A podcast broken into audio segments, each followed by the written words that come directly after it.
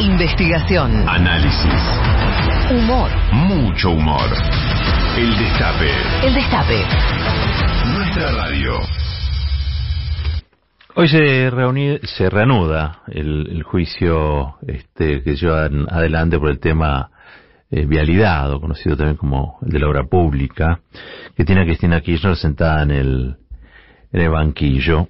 Y, y la verdad es que quería reflexionar sobre, sobre ese tema porque yo me imagino en cualquier otro país que la, vicepresidenta o el vicepresidente enfrente un juicio de estas características, creo que sería el tema dominante en la agenda.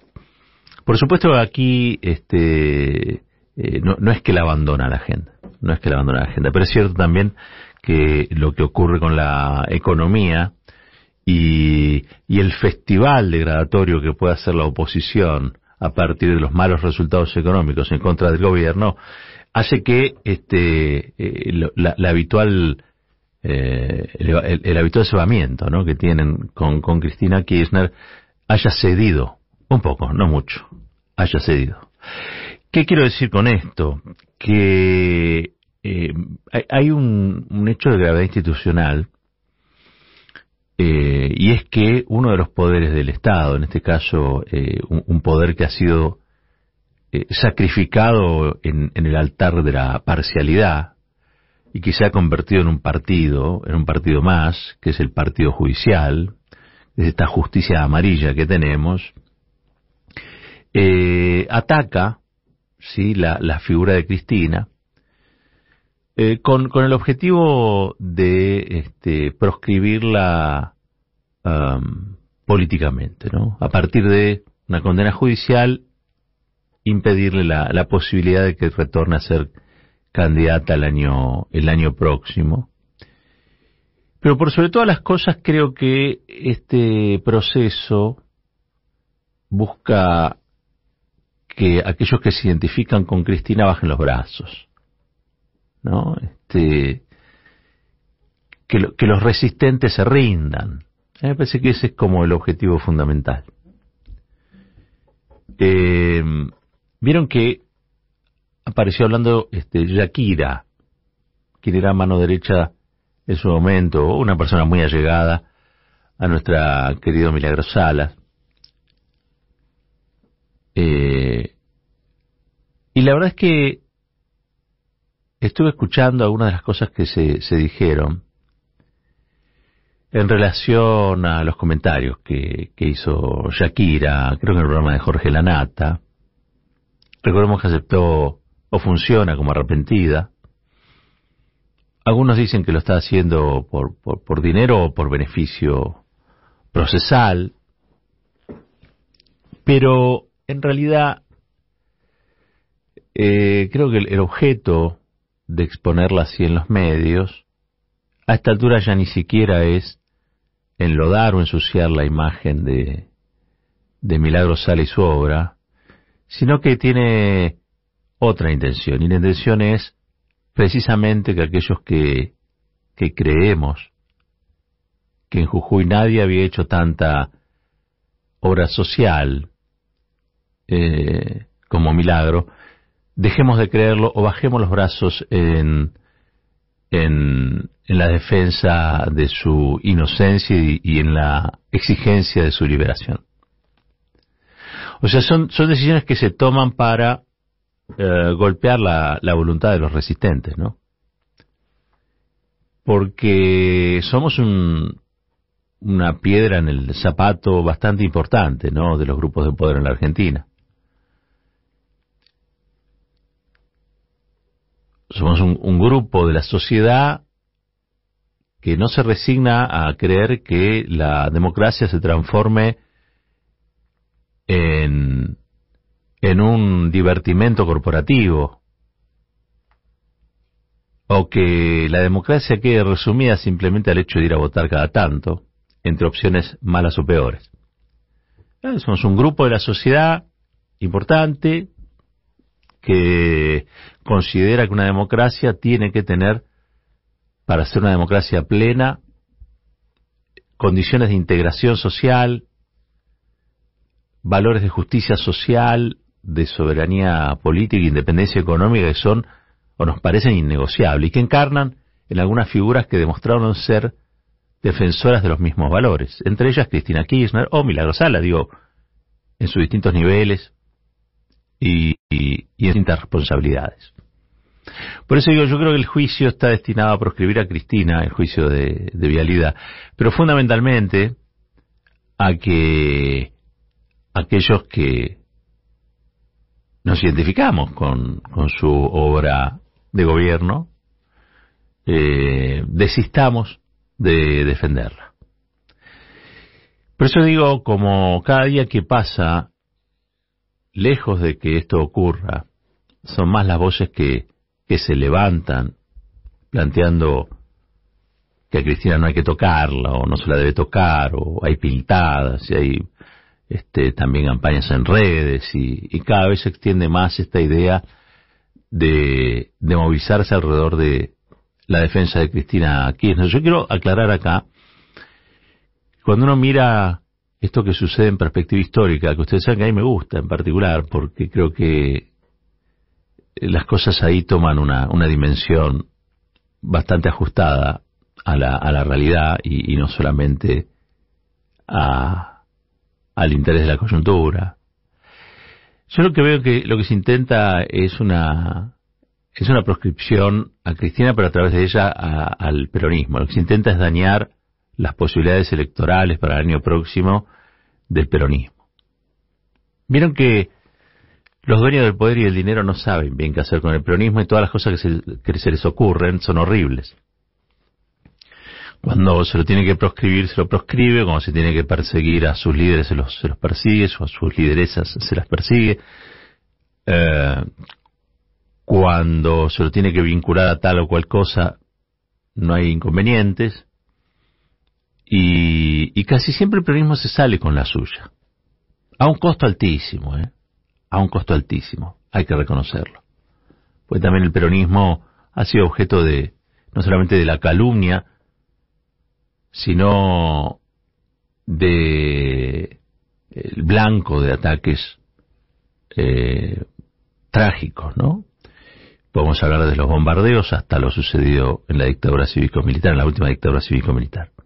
Peronismo es, un cuerpo malherido, ¿no? Es el, es cuerpo de la nación malherida porque anida en ese movimiento algo que evidentemente los dueños del poder y del dinero detestan. Y el peronismo que se articula alrededor de la fuerza electoral de Cristina, eh, el único hoy con, con alguna posibilidad electoral, es el que más hoy está siendo perseguido. Pero porque le da sobrevida, porque oxigena por debajo a ese otro gran peronismo que también existe, eh, y que tiene sí quizá algunas, eh, algunas variantes un tanto más conservadoras o menos transformadoras, si se quiere. Pero digamos que el, el, kirchnerismo es la parte más dinámica de todo ese, ese movimiento. Me acordaba yo hoy del juez Botet. El juez Botet es quien en, en 1956, por orden de la dictadura libertaria de Aramburu y Rojas, eh, abre una causa judicial que luego se transformaron en más de 100 contra Juan Domingo Perón. Más de 100 denuncias contra Juan Domingo Perón entre ellas por una ser el jefe de una asociación ilícita. Es lo mismo por lo que se le acusa a, Cristina. Y, me quedé enganchado con un párrafo, eh, un párrafo realmente muy curioso de esa acusación. Aparece en la foja 775 de su expediente, que dice que en el gobierno de Perón funcionaba, escuchen bien, ¿eh? un comando estratégico integrado por el expresidente, su exministro Ángel Borlengui, el secretario general de la CGT y las cabezas de las ramas femenina y masculina del Partido Peronista, que decía sobre las leyes necesarias y daban las órdenes de aprobación a los legisladores por intermedio de los jefes de bloque o las comisiones correspondientes. Es casi un gobierno, y casi un gobierno democrático, ¿no? Pero ese, ese era el delito. El delito era ser democrático de verdad en un país que era democrático de mentira, ¿no? Recordemos, la revolución se llamó libertadora e impuso una dictadura. Una dictadura que persiguió y proscribió al movimiento político mayoritario. Producto de esa, de esa causa de Botet, eh, bueno, diputados, diputadas, senadores, sindicalistas, exministros, exministras de, del gobierno de Perón, eh, ministros del gobierno de Perón como Cámpora, John William Cook, eh, Borlengui, Juana Rauri, Delia Parodi, José Espejo y, Eduardo Bucetich fueron perseguidos, fueron encarcelados. Muchos más, ¿no? Muchos más. Pero llegó a estar acusado incluso de pederastía. Una cosa que siempre me, me, sorprendió porque no hubo este, ningún reparo, ¿no? Todo, lo malo debía ser condensado en la imagen de ese líder que tantos dolores de cabeza le había traído a los dueños del poder y del dinero. ¿Por qué? Porque los forzó a, repartir la torta de un modo más igualitario. Lo mismo que no le perdonan a, a Cristina. Perón también, como Cristina era vicepresidente del país allá por el 45, cuando fue preso, ¿no? Lo recuerdan, en la isla Martín García, este fue confinado y una enorme movilización popular logra su liberación y lo catapulta a la presidencia del país. Había, ¿qué había en Perón y por qué la gente se movilizó? Bueno, había una obra muy concreta este, de reparación, reparación de los lastimados por, por el sistema oligárquico argentino, ¿no? Este, desde la Secretaría de Trabajo y Previsión, Perón hizo una obra reparatoria, sanadora, si se quiere. En parte, los gobiernos kirchneristas fueron en la historia reciente algo muy parecido, un montón de políticas reparatorias y sanadoras este, que van desde la, eh, la, derogación de las leyes de impunidad para asegurar la, justicia que demandaban los organismos de derechos humanos, hasta la este, eh, implantación de, de, las paritarias nuevamente, ¿no? Para que los trabajadores no tuviesen que ceder en el reparto de la torta, ¿no? Y pudieran negociar de igual a igual, bajo la supervisión de un Ministerio de Trabajo, este, las condiciones salariales y, laborales, ¿no? Nada más y nada menos. La dignidad del trabajo, de los trabajadores y de las trabajadoras, puesta en marcha. También podríamos seguir con varias de las políticas que se, decidieron o, o, de las decisiones que se tomaron en ese tiempo. Pero también, digo, bajo la órbita de la reparación. Cosa que este, a Cristina el 13 de abril del 2016 eh, le resultó también una enorme movilización cuando fue citada a indagatorias, a varias indagatorias, para un mismo día por, por el, el botet de entonces, que era Bonadío. Pero parece que la cosa sigue. La actual vicepresidenta está siendo acosada, insisto, también a partir de eso está siendo eh, de algún modo condicionado el peronismo para que para que acepte la derrota del año próximo y, y tal vez sea un eje ordenador el de pensar de qué modo, democráticamente hablando, se le va a responder a, a lo que es otro avasallamiento de parte de este partido judicial macrista que este no no tiene empacho en reproducir las peores barbaridades que puedan para someter a, a Cristina a este escarnio público. Digo que también el objetivo es que se bajen los brazos, entre otras cosas, para que una enorme porción de la sociedad eh, termine creyendo que las injustas acusaciones o eventual condena de Cristina se las tiene merecidas, digamos, ¿no? Este, para eso se trata cotidianamente. es como, como ocurre casi todos los días, parte de un oleaje que eh, golpea y golpea su conciencia colectiva, eh, tratando de que cambie su modo de ver o, el parecer sobre ciertas figuras, entre ellas la del actual vice y dos veces presidenta. Por lo tanto, me parece que el mensaje este, que hay que dar en estas horas y cuando este juicio sigue avanzando y en el contexto en el que los dueños del poder y del dinero siguen también condicionando a un gobierno como el del Frente de Todos, es que hay que prepararse. Me parece que hay que prepararse, hay que estar eh, conscientes de que el poder en la Argentina tiene una sola opción para el peronismo y es la sumisión. Y que la democracia en la Argentina, con un peronismo sumiso, es menos democracia. A partir de ahí se pueden sacar un montón de, evaluaciones, ¿no? y se pueden también pensar un montón de alternativas. Hay una que me parece que es innegociable. El año que viene cumplimos 40 años de democracia.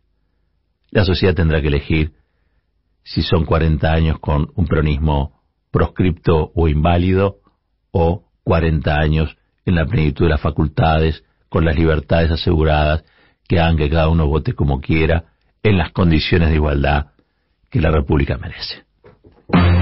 Lo que se tenía que decir Se dijo. Roberto Caballero y su editorial.